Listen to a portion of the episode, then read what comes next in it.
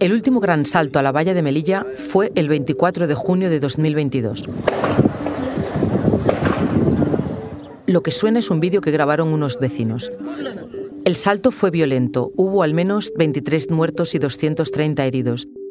La mayoría eran sudaneses que fueron detenidos y expulsados a ciudades apartadas como Benimelal.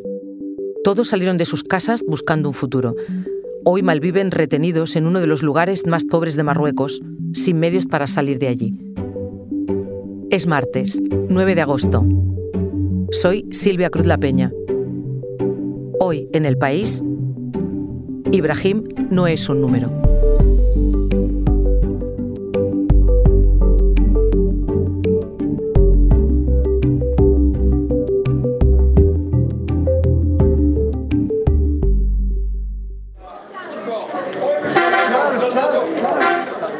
María, ¿qué escuchamos?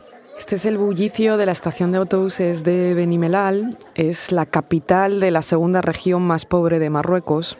Y bueno, pues lo que se escucha es el jaleo habitual en ese lugar donde bueno, pues hay siempre muchísimos viajeros eh, y estos comisionistas que intentan venderte y alquilarte de todo, ¿no? Desde una casa para que pases tus vacaciones a los billetes de autobús con, con una pequeñita comisión, ¿no?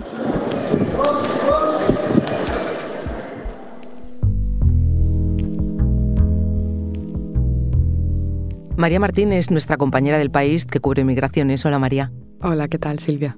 María, hace unas semanas estuviste por esta zona que me cuentas. ¿A qué fuiste? Pues bueno, este lugar eh, empezó a generar muchísima curiosidad en mí. Eh, se había convertido en el destino forzoso para miles de personas que quieren saltar las vallas de Ceuta y Melilla. ¿no? Eh, Benimelal era uno de los lugares donde la policía marroquí desterraba a los inmigrantes.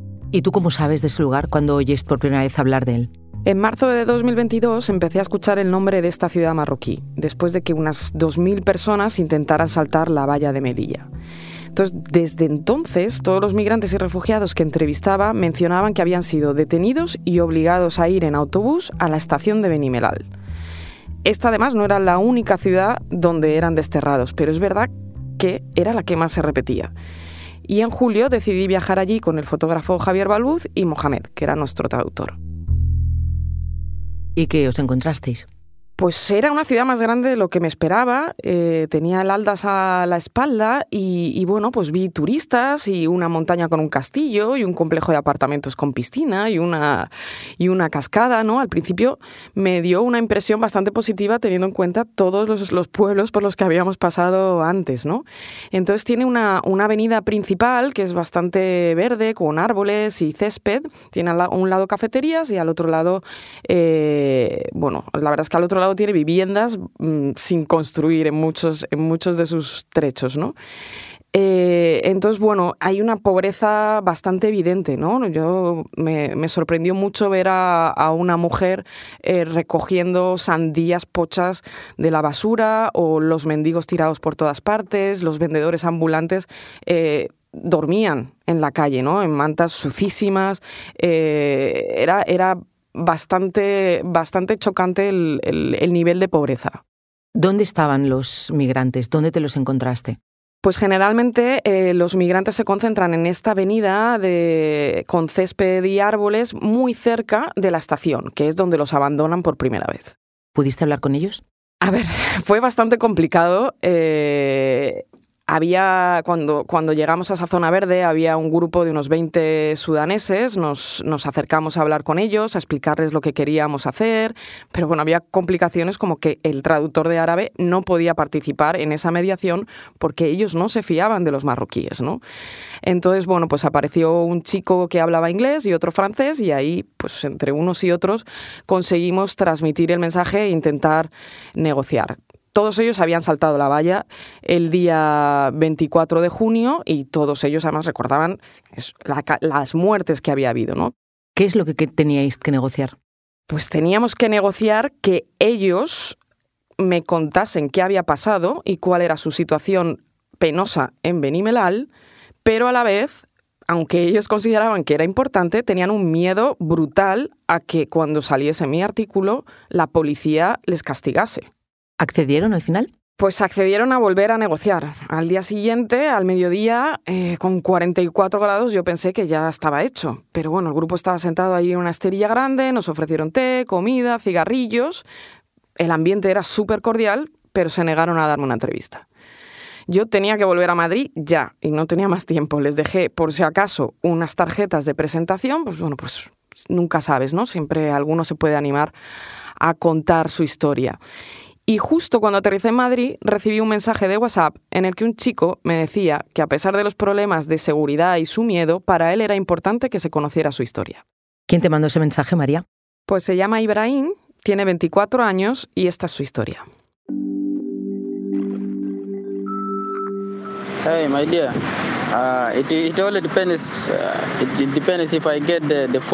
Ibrahim tuvo que pedir varios teléfonos prestados para poder mandarme sus audios. Para su seguridad acordamos un mensaje en clave. Para saber que era él el que contestaba, yo le preguntaría, ¿cómo estás? Y él siempre respondería la misma frase, estoy ok. Lo primero que le pedí a Ibrahim es que me contara por qué huyó de Sudán. We have five boys and three girls. My father was, I mean, a farmer man. Ibrahim me contó que es de Cordofán del Sur, un estado fronterizo con Sudán del Sur. Se crió con sus cuatro hermanos y sus tres hermanas, su madre y su padre, que era granjero. Me explicó también que de niño ayudaba cuidando el ganado y el pedazo de tierra que tenían. So they killed my dad and they killed my brother, the one who's uh, younger than me hasta que un conflicto con las tierras provocó que una tribu vecina matara a su padre y a dos de sus hermanos.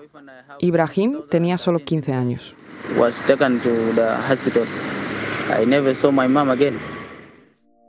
A él también lo golpearon y debido a esas heridas, Ibrahim estuvo un año en el hospital.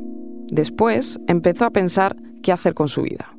Su madre le dio rápidamente la respuesta le dijo que se marchara y que no regresara nunca más a su pueblo. Así que se fue con unos parientes a otra localidad. Ibrahim también me explicó en sus audios que él es cristiano en un país de mayoría musulmana, como esos familiares que lo habían acogido y que trataron de obligarlo a convertirse al Islam. Cuando se negó, sus familiares lo amenazaron de muerte. Era 2018 y tenía 21 años. Fue entonces cuando decidió huir de Sudán. Ibrahim se fue de un país marcado por la violencia brutal de unas etnias contra otras. Un país en el que en 2019 hubo un golpe de Estado para acabar con la dictadura que gobernaba hacía 30 años. Esa revolución, que trajo esperanza porque en teoría era una transición hacia la democracia, no fue así. Los militares la han frustrado y desde entonces las protestas han sido constantes, con decenas de muertos, y la violencia se ha recrudecido. Así que Ibrahim sabía que no podía volver atrás. Fue así como empezó su perpetua huida por África.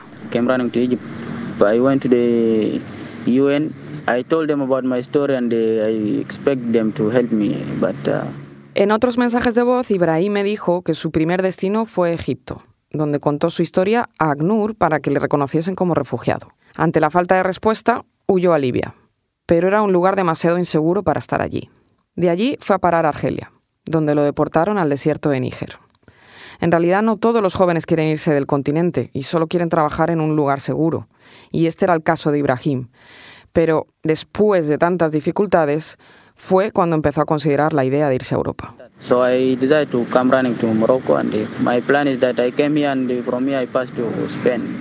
Una de las peores etapas del viaje de Ibrahim fue Libia. Las milicias que dominan los territorios y las mafias que trafican con migrantes, que en ese país vienen a ser lo mismo, han hecho que el tránsito en Libia se volviera muy peligroso. Por eso, miles de refugiados sudaneses como Ibrahim empezaron a cambiar la ruta y cruzar a Europa por Melilla o Ceuta. Pero para Ibrahim el camino hacia Melilla tampoco fue fácil. En el último año la policía marroquí le detuvo varias veces y lo mandó en autobús a lo que yo llamo las ciudades del destierro, que son ciudades pobres, súper alejadas de la frontera, como Rashidia, Shishawa o Benimelal, que está a ocho horas en coche de la frontera con Melilla por una autovía, pero luego carreteras bastante complicadas. After the event that happened in the border, of uh, Melilla. Ibrahim llegó a Melilla y se preparaba para cruzar. Él me habló del salto del 24 de junio, que fue particularmente violento porque había habido enfrentamientos previos entre la policía marroquí y los migrantes en los montes y porque se contuvo con brutalidad. Hubo por lo menos 23 muertos, aunque pueden ser muchísimos más.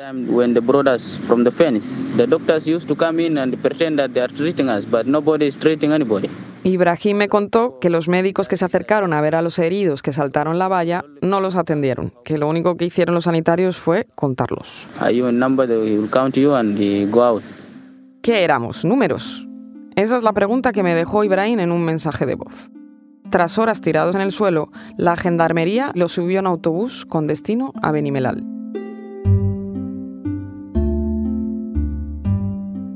Llegaron el 25 de junio, tras 11 horas metidos en un autobús con las manos atadas a la espalda. Era sábado, el día que Ibrahim regresó a la estación de buses que escuchábamos al inicio de este episodio. I do go to the square to try my luck, but actually my luck is very bad and I do not find a job. Ibrahim cree que tiene muy mala suerte. Me dijo que cuando cae la tarde regresa donde duerme con sus compañeros, bajo unos árboles, en la calle. The, the owner of the work will give you something to like 50 dirhams, you know, uh, just a quarter of, uh, of the money that is supposed to be given to you. They will give you just a quarter of the money, you know. No tiene documentos, así que no puede encontrar trabajo formal. Tampoco lo hay en Benimelal. Si se lo ofrecen, le obligan a trabajar más de 8 horas diarias por menos de 5 euros. Asegura que las autoridades marroquíes no permiten a la población ayudar a los migrantes como él. Y sin dinero ni ayuda, tampoco es fácil conseguir medicinas. But it is also very difficult for you to have a medicine, of course, if you don't have money. And it is now paining me, but there's no way out. En Benimelal, como en el resto de ciudades del destierro, lo primordial es sobrevivir. Pero bueno, tantas horas muertas también dejan mucho tiempo para darle vueltas a la cabeza. Ibrahim no para de pensar, por ejemplo, en cómo ha llegado hasta ahí. Tiene 24 años y nunca imaginó una vida así. Y echa de menos a los suyos. And every time uh, I think about what happened to me, what happened to me since I was young, I really find it uh, something impossible to imagine, you know. I don't even imagine my life to be this way.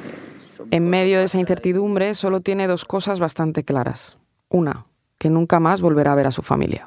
I miss my dad, I miss everybody, I miss my brothers. La otra, que es volver a Sudán, tampoco es una opción. So it is very difficult for me even to think, to think right now to go back to Sudan, you know, because if I go back there, it is for sure I'm going to die. Es consciente de que si vuelve, lo matarán. Forzado a malvivir en cinco países en cuatro años, Ibrahim está retenido ahora en Benimelal. No puede avanzar. Como él, cientos de migrantes y refugiados esperan una salida. Ese cientos es una aproximación. No lo puedo contrastar porque el Ministerio del Interior marroquí no me respondió. Pero explica la situación que se vive en lo que yo llamo las ciudades del destierro. Ibrahim no quiere ser uno de esos cientos. Ibrahim no quiere ser un número.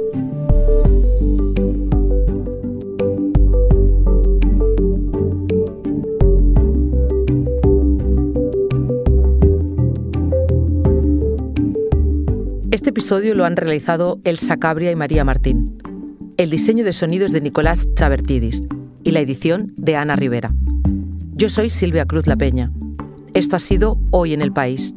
De lunes a viernes volvemos con más historias. Gracias por escuchar.